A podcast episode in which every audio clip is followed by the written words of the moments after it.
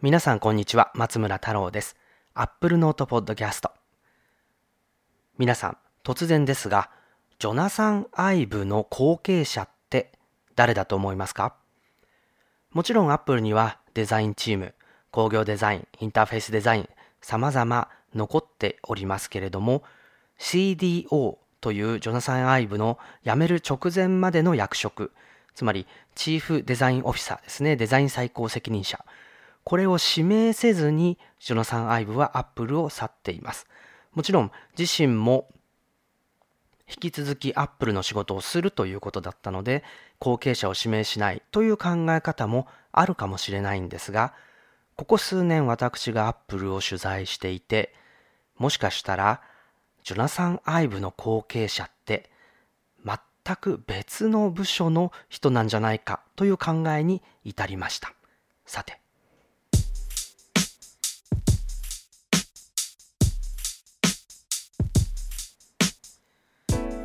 改めましてこんにちは。松村太郎です。 Radio TAROSITE アップルノートポッドキャスト。7月28日の更新お届けしていきたいと思います。なかなか関東地方梅雨が明けません。じめっとした空気そして気温は高いんですけれども雨が降ったり止んだり時々強く降ったり雷が鳴ったりまあ梅雨の末期って雷が鳴るっていう風になんか小さい頃の記憶があるので、まあ、その通りなのかなと思いつつももう海の日も過ぎちゃってスポーツの日も過ぎちゃってそろそろ夏休みという人も多いんじゃないかと思う中でまだ梅雨が明けないと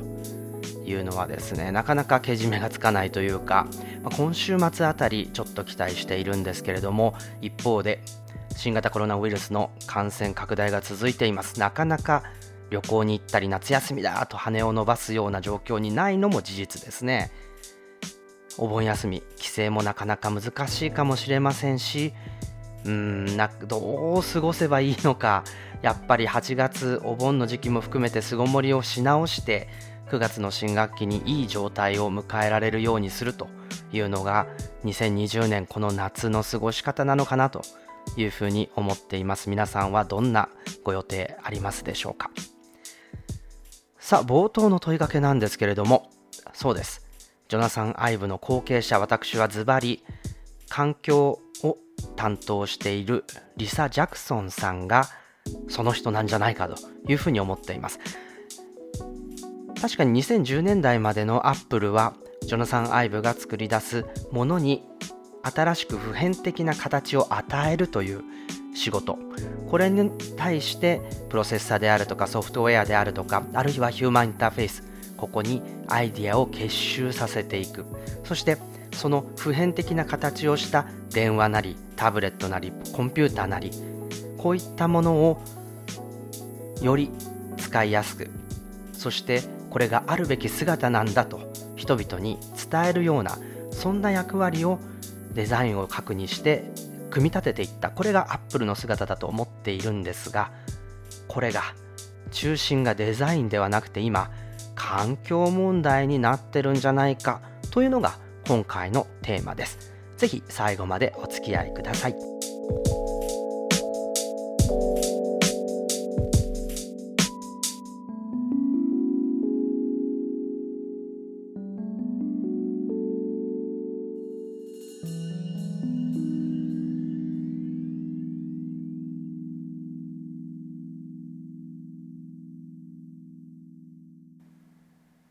プルノートポッドキャスト。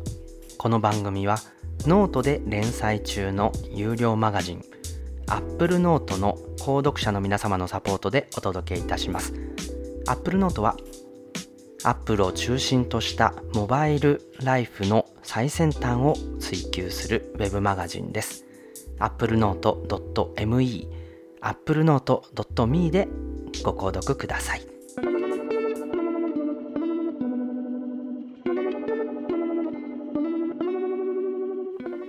松村太郎がお届けします。アップルノート今回は環境問題についてお届けします。アップルは2020年進捗報告書ということで環境に対する取り組みの最新の情報をウェブサイトで公開しています。今回は一番最初にですね、アップルはカーボンニュートラルと書いてあります。これはアップルのビジネス全体がすでに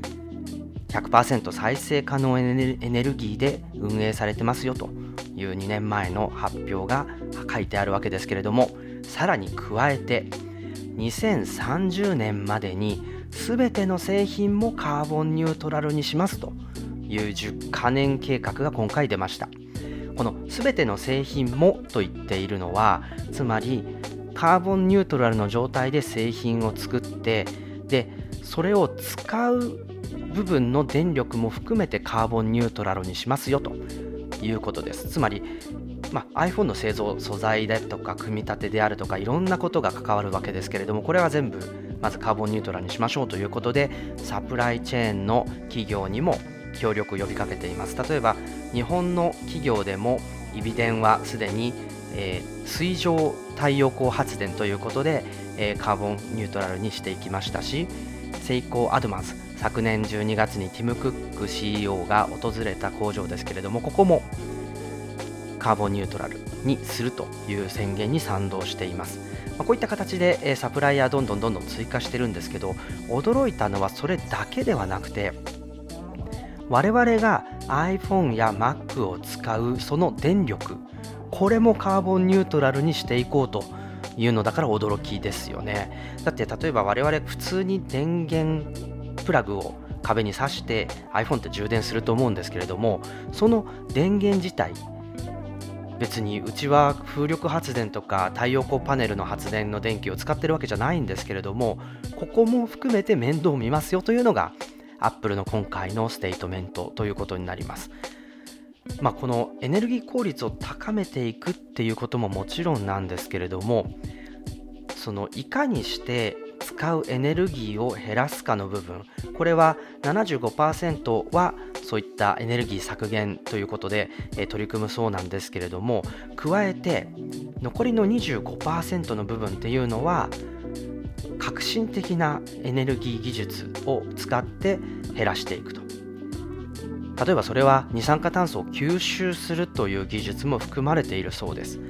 なので、まあ、非常にですねこれからドラスティックに物事が動くぞというそんな宣言になっていると思います。この二酸化炭素の問題っていうのはあの本当にもうあの吸収する部分を増やしていく必要があるんですね。というのは発電の部分でいかに二酸化炭素を出さないかこれは限りがあります。というのはあやっぱり二酸化炭素を出して出さざるを得ないようなシチュエーションっていくらでもまだまだ残っているしそれが限りなく少なくなったとしてもあのゼロにはできないということがあるんですね。一方でカーボンニュートラルっていうことは二酸化炭素の差し引きがゼロになるようにしましょうということなので吸い込む部分をこれから頑張ればカーボンニュートラルに持っていけるぞということでアップルはここに対して何か施策を練り始めてあるいは発表し始められる段階に近づいているんじゃないかという期待を持つことができますだってそうしないとこの iPhone だけで15億台近く世界中で稼働しているあのこの Apple のデバイスの利用電力これをカーボンニュートラルに持っていくって相当な並外れた努力じゃないわけですよね。だからその二酸化炭素を吸い込んでカーボンニュートラルに持ち込むこのアイディアっていうのはこれから出てくると思うので注目です。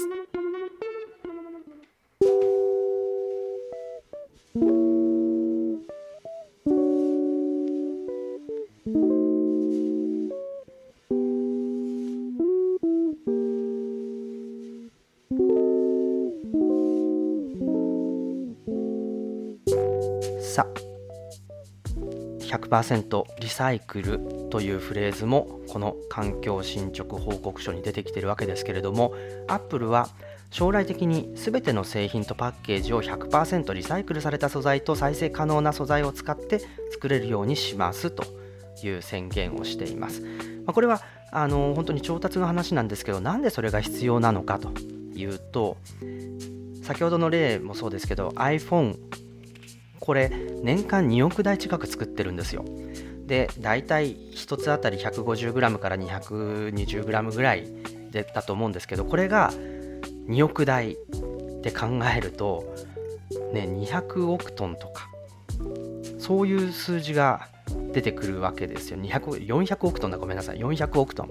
でつまり地球に毎年400億トン以上の穴を開けないとこう素材が取れないわけですから金属にしろガラスにしろね。なのでそういう環境負荷の上でアップルがビジネスをやっているっていうことをやっぱり今一度知るべきですよね。でこれがじゃあ10年続いたらどんだけの穴が地球に開くんだろうっていう危機感というものをそういう数字を見てみると非常にこうリアルに感じることができるんですけれどもこれって持続できないビジネスだっていうのが今のアップルの中での考え方ということになると思います。そこで2018年モデルの MacBook Air Mac mini からは100%再生アルミニウム。これを使って、えー、筐体ボディの外装を作るという取り組みが始まっていてこれが iPad や他のモデルにも広がり始めています。あとアップル製品ってやっぱり極力ガラスとアルミっていう素材を多く使っているんですけどこれらはやっぱりリサイクルしやすい素材に統一することによってこの新しい素材を作ったり地球でどっか採掘をしなくてもアップル製品を作るサイクルに持っていく。これは昨年あたりにクローズドサイクルっていうキーワードが出てきたと思うんですけれどもとにかくアップルが製品を作ってそれが使われて回収されて素材化されてでまた新しい製品になるっていうサイクルを構築することによって何らかのあるタイミングからはその地球の資源を掘らなくても新しい新新しい製品が作り出せるようになるというところに持っていきたいんじゃないかと。いうことですね。まあ、これまだ iPhone はそのリサイクル素材もちろん内部では使われてますけど外装にはまだ行ってません。ただ2020年モデルの iPhone もしかしたらアルミニウム再生でいくのかもしれない。とかね、まあ、そういったちょっとずつではあるんですけれどももちろん全部がいきなりってわけじゃないと思います。ただそういった製品一部の製品からでもリサイクル素材を使い始めるっていうところこれは非常に注目をしているし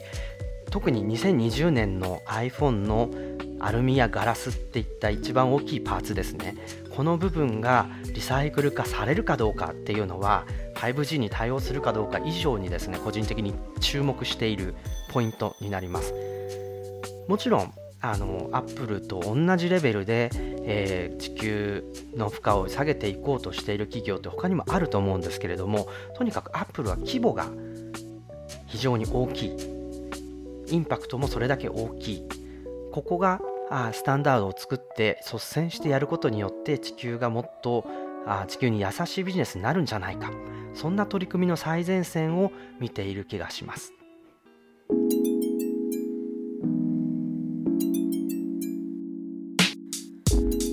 ジョナサン・アイブは工業デザインチームを率いて、えー、iMac、iPod、そして、えー、iPhone、iPad、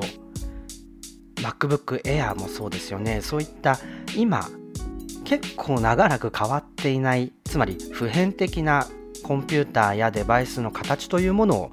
提供してでそれにマッチするような技術っていうものを、えー、Apple の社内外から集めてくる、まあ、そんな機能だったと思うんです。つまり人々にとって普遍的で正しい形を与える機能が Apple の役割になっていたんですけれども例えばインテル Mac に移行したのもあれがなければ MacBook Air ってできなかったわけですよね。PowerPC じゃちょっとあのモバイル、P、あの PC が作れなかったから。そういう意味で、えー、本当にこうデザインを実現するためにどういうアセットがあるのかっていうのを社内外で探すっていうアプローチをしてたんですけど今はそのジョナサン・アイブから環境を担当する役員を、えー、であるリサ・ジャクソンさんにその中心が移ったと思っています。もちろんですねエンジニアリングでいろんなものを実装していくんですけれども彼女は毎回インタビューするたびに、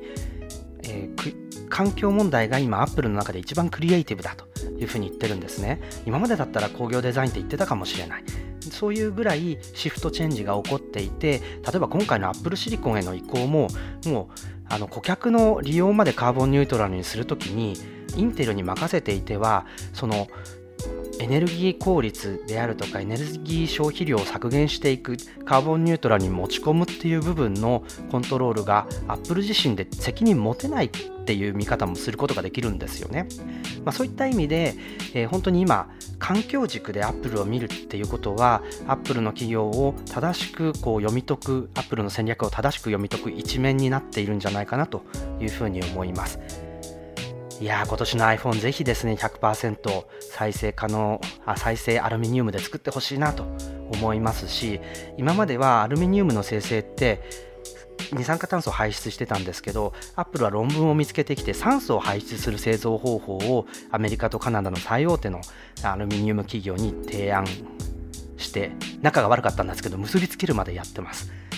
この辺りの成果っていうのを注目していくっていうのは今アップルを見る読み解く上で非常に面白い視点になっているんじゃないかということでぜひ皆さんも目を光らせて見ていただければと思います。レディオタロサイトアップルノートポッドキャスト。この番組はアップルノートの購読者の皆様の提供でお届けいたしました。ご購読は applenote.me アップルノート me からお願いいたします。ご愛聴感謝松村太郎でした。